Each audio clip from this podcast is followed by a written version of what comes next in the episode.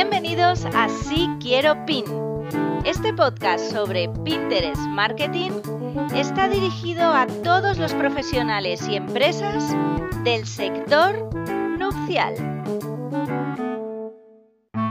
Soy África y aquí vas a aprender cómo utilizar Pinterest de forma profesional para atraer más clientes y hacer crecer tu negocio con estrategias sencillas y efectivas.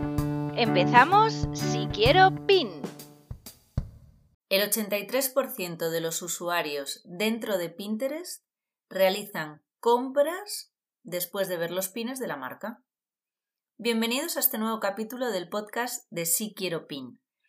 ¿Qué sabes ya de Pinterest? Bueno, pues ya a estas alturas sabes que es un buscador visual y que la gente acude a Pinterest cuando quiere descubrir, guardar o llevar a cabo nuevas ideas. Que más de 335 millones de personas utilizan Pinterest de forma mensual y que en España son 11 los millones de personas que están dentro ya de esta plataforma. También sabes que es el lugar ideal para que publiques contenido y que ayudes a personas que están dentro de la plataforma a decidir qué quieren probar o comprar. También que funciona para todo tipo de empresas, sin importar el tamaño ni el alcance. Y además, en este capítulo lo que vamos a ver más en profundidad es cómo funciona Pinterest, por qué puede ayudar a hacer crecer tu negocio, cómo se utiliza ¿Y quién lo utiliza? Vamos allá. Pinterest es un motor de descubrimiento visual al que se conectan diariamente millones de personas para descubrir pines o lo que es lo mismo, nuevas ideas para aplicar en sus vidas. Y hay mucho donde elegir porque Pinterest es, ojo, la base de datos humana más grande del mundo, con más de 100.000 millones de ideas subidas a la plataforma. Y además, subidas por personas y validadas por personas. Pero esta plataforma, ¿de dónde surge? ¿Cómo surge la idea? Pues surge en el año 2009 y se lanza al gran público en el año 2010. Al principio solo se podía acceder a, ella a través de suscripción, de invitación de otros usuarios. Pero en el año 2011, tan solo un año después de su lanzamiento, cuenta ya con 11 millones de visitas por semana. En el 2012 genera más tráfico que Facebook, LinkedIn y YouTube.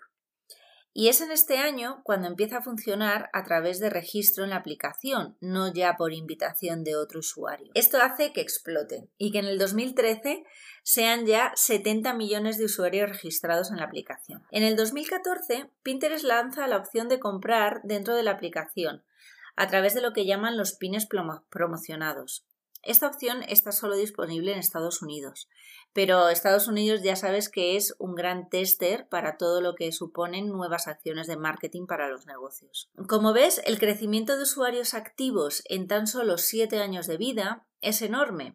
Y eso eh, lo que hace es que mejore la plataforma, mejore su forma intuitiva de buscarla, su forma visual y funciona fenomenal, la verdad. Nunca tienes problemas o bueno, por lo menos a mí nunca me los ha dado, nunca ha habido fallos en la red y además es que el contenido es buenísimo. Y si yo te pregunto ahora, ¿qué es Pinterest? Aunque yo ya lo he repetido constantemente.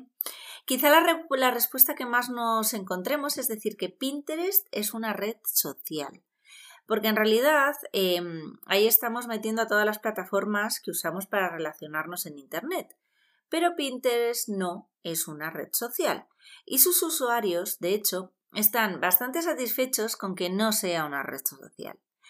Esto es fundamental para entender el funcionamiento de Pinterest, porque determina la forma en la que nos relacionamos con la plataforma y el contenido que vamos a subir a ella. Red social conectar con personas. Buscador Pinterest, conectar con uno mismo. ¿Ves la diferencia? Y en esto en realidad deja a un lado un poco ese postureo que podemos encontrar en las redes sociales y deja la obligatoriedad de ser como para pasar a centrarnos en nosotros, como personas, como desarrollo de nuestros intereses, gustos o motivaciones. Esto no quiere decir que en Pinterest no hay algunas funcionalidades que permiten relacionarnos con otros pinners o usuarios con intereses similares creando comunidad. Entonces, la primera gran idea es que Pinterest no es una red social, porque no tratamos de conectar con amigos. El objetivo de Pinterest es guardar ideas para poder llevar a cabo en el futuro, en nuestras propias vidas. Y puede ser en un futuro inmediato, como una receta para cenar esta noche, o en un futuro más a largo plazo, como para planificar una boda. ¿Cómo funciona Pinterest? Podemos acceder a Pinterest a, través de cualquiera de nuestros dispositivos electrónicos, a través de su página o descargándonos la app en nuestro ordenador, tablet o smartphone. Lo primero que vamos a encontrar al entrar en Pinterest es un feed de inicio, una página de inicio. Una vez estemos dentro de esta plataforma, vamos a llegar a esa página principal o feed de, feed de inicio y ya nos va a estar dando sugerencias en torno a un tema que hayamos mostrado interés por él. En ese feed de inicio vas a encontrar pines, personas y marcas que Pinterest te propone a base de tus búsquedas recientes dentro de la plataforma o de, tu búsqueda inicial si no has hecho búsquedas anteriores. Además, si ya sigues eh, ciertos temas, se te van a mostrar pines de personas, temas y tableros que sí. También tiene un gran buscador fijo en la parte superior, un buscador en el que introduces tu búsqueda como en, como en Google en el que puedes escribir una palabra o grupo de palabras para buscar pines. Pinterest nos va a mostrar imágenes relacionadas con el tema en el que nosotros hemos levantado la mano diciendo, hey, estamos interesados en esto. Stop, vale, pero ¿qué es un pin? Los pines son ideas que las personas que están en Pinterest crean, encuentran y guardan en Internet. El siguiente paso sería pinchar encima del pin o imagen que nos haya llamado la atención y ese pin nos lleva a través de una URL a la web o al blog o a un e-commerce para que podamos seguir desarrollando esa idea y pasar a la acción. También podemos darle al botón rojo guardar para guardarlos en nuestro espacio personal. Ese espacio personal se llama tablero y en el tablero podemos tener uno o varios pines y consultarlos cuando queramos podemos probar un pin. ¿En qué consiste probar un pin? Es llevar a cabo una idea X y después de haberlo hecho, compartirlo, nuestra experiencia, con el resto de las personas, incluyendo un comentario o una foto del resultado. Por ejemplo, si nosotros hemos probado una, receta, le hacemos una foto, hacemos nuestros comentarios y la subimos asociado a ese pin. O si llevamos a cabo una idea de una decoración en una parte de nuestra casa, pues lo mismo. Hacemos una foto, enseñamos el resultado a la comunidad y podemos comentarlo. También puedes compartirlo con una sola persona o con un grupo, ¿vale? Enviándole el pin en un mensaje. Los pines pueden tener formatos textuales, combinación de imagen más texto, vídeos o infografías que ya te adelanto funcionan súper bien en esta plataforma. Los tableros ¿Qué son? Como hemos visto antes, cuando encuentras un pin que te gusta, lo puedes guardar en un tablero que es tu espacio personal y que has creado dentro de tu propio perfil. Ahí almacenarás todas las ideas que te inspiren y que te encuentres en la plataforma. Además, también puedes guardar ahí ideas que vayas encontrándote al navegar en webs. Si esa web está implementada y tiene el botón de guardar dentro de cada imagen que aparezca en su web, puedes descargártelas directamente a tu tablero en tu propio espacio personal de Pinterest. Es súper importante, ya hablando a nivel profesional, que a estos tableros les des un nombre y una descripción, y además que, que, estén relacionadas con el contenido que guardas en ellos. Pues bueno, el algoritmo de Pinterest te va a premiar por tener la información guardada de forma muy ordenada. Dentro de los propios tableros también puedes tener subtableros para tener la información mucho mejor cualificada y guardarla por categorías, por ejemplo. Y esto va a hacer que lo encuentres de una forma mucho más rápida y sencilla. Por ejemplo, si tienes un tablero de inspiración que fuese Boda 2021, que ese sería como el gran concepto paraguas eh, de ese tablero. Pues dentro de ese tablero puedes tener subtableros con categorías menores como pueden ser moda nupcial, belleza, zapatos, joyerías, invitaciones y así tantos temas como quieras para ordenar todos los pines que tienes dentro de ese tablero. Esto el algoritmo de Pinterest también te lo va a premiar. Estos tableros pueden ser públicos o sea que cualquier persona pueda ver el contenido de tu tablero cuando haga una búsqueda de un tema relacionado con lo que está guardado ahí. O también los tableros pueden ser secretos, en el que solo vas a compartir el contenido con las personas que tú quieras, si quieres compartirlo, si no, también puedes tener tableros secretos para ti, para tu uso personal.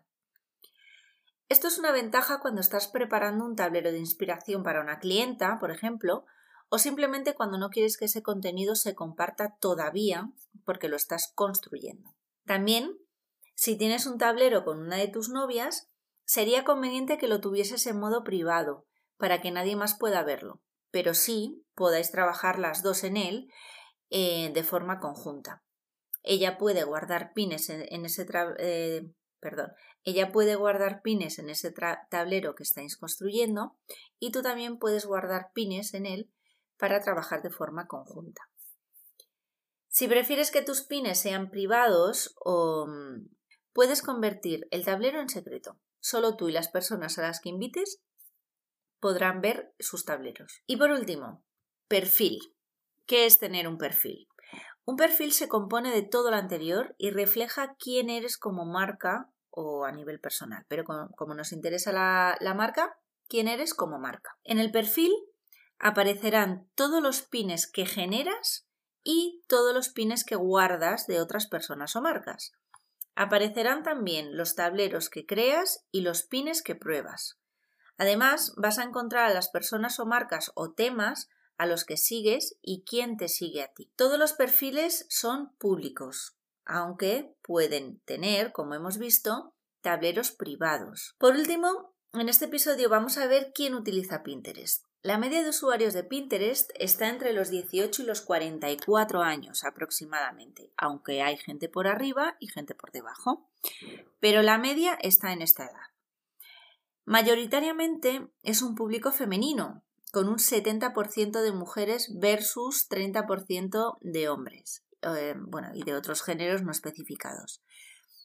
Y lo utilizan mayoritariamente en su móvil para acceder. Con estos datos podemos afirmar que el perfil medio del usuario de Pinterest sería una mujer que accede a través de la plataforma vía teléfono móvil que tiene una media de unos 28-29 años aproximadamente y que tiene unos intereses principales en la moda, la decoración o la cocina. Además, las analíticas de Pinterest nos dan mucho más datos de los intereses del público general. Y nos dice, por ejemplo, que la categoría boda genera un interés del 23% del público total de Pinterest. Ya también nos dice que dentro de la categoría se interesan principalmente por temas como la belleza para novias, vestidos de novias, temática para bodas, decoración, papelería, accesorios, joyería, tartas, catering. Podemos buscar fácilmente la categoría que nosotros trabajamos o vendemos dentro de esos eh, Pinterest Analytics al que vamos a poder acceder una vez tengamos nuestro perfil para empresas. Entonces, el 23% del público total de Pinterest que está interesado en la categoría boda son, a nivel global, 77 millones de personas. Y solo a nivel España, si tenemos en cuenta que hay 11 millones de usuarios, este 23% supone que la categoría boda genera un interés de 2 millones y medio de personas. Es un colectivo lo suficientemente importante como para que tengamos en cuenta Pinterest como una herramienta de marketing, que sí o sí deberíamos de estar incorporando en nuestra estrategia digital de marketing. Para ir terminando y reforzar la idea, te diré que el 90% de los usuarios de Pinterest están valorando qué van a comprar o qué van a hacer e incorporar a su vida y aproximadamente el 50% de este público acaba realizando una compra a través de la plataforma. Otro dato fundamental que tenemos que tener en cuenta es que el gasto medio de las personas que están dentro de esta plataforma comprando es superior al gasto en otras redes sociales. Todos estos datos son públicos, eh, son datos de Pinterest oficiales y además los van actualizando cada poco. Lo puedes ver en su centro de ayuda de Pinterest y en numerosos webinars que ellos dan eh, en su canal de YouTube, por ejemplo. Espero que te haya gustado el episodio del podcast de hoy y estaré muy agradecida de que te suscribas a él y me escuches todas las semanas. Puedes suscribirte a través de mi web siquieropin.com o a través de cualquiera de las plataformas en las que escuches habitualmente tus podcasts, en Spotify, en iTunes, en iBox, etc. Si te gusta, también te invito a que lo compartas entre tus colegas y estaré feliz de que formes parte de, esta comunidad y que la hagas crecer conmigo. Si tienes cualquier duda o sugerencia para el podcast, me puedes escribir a africa Y como bienvenida al podcast de Si Quiero Pin, tengo un regalo para ti. He realizado una completa guía para dar tus primeros pasos en Pinterest de forma profesional, en la que te voy a contar cómo poner en marcha tu perfil profesional y además te doy un bonus extra que es el diccionario de términos de Pinterest, para que no te pierdas nada de nada en cada capítulo. Así que, si no te lo has descargado todavía, corre a la web siquieropin.com para hacerlo ahora y prepárate para conocer los secretos de esta poderosa plataforma. Y nada más por hoy. En el próximo episodio ya nos metemos en Pinterest y te voy a explicar cómo configurar un perfil para empresa desde cero o a migrar el que ya tengas de forma personal a profesional. Te espero y nos oímos.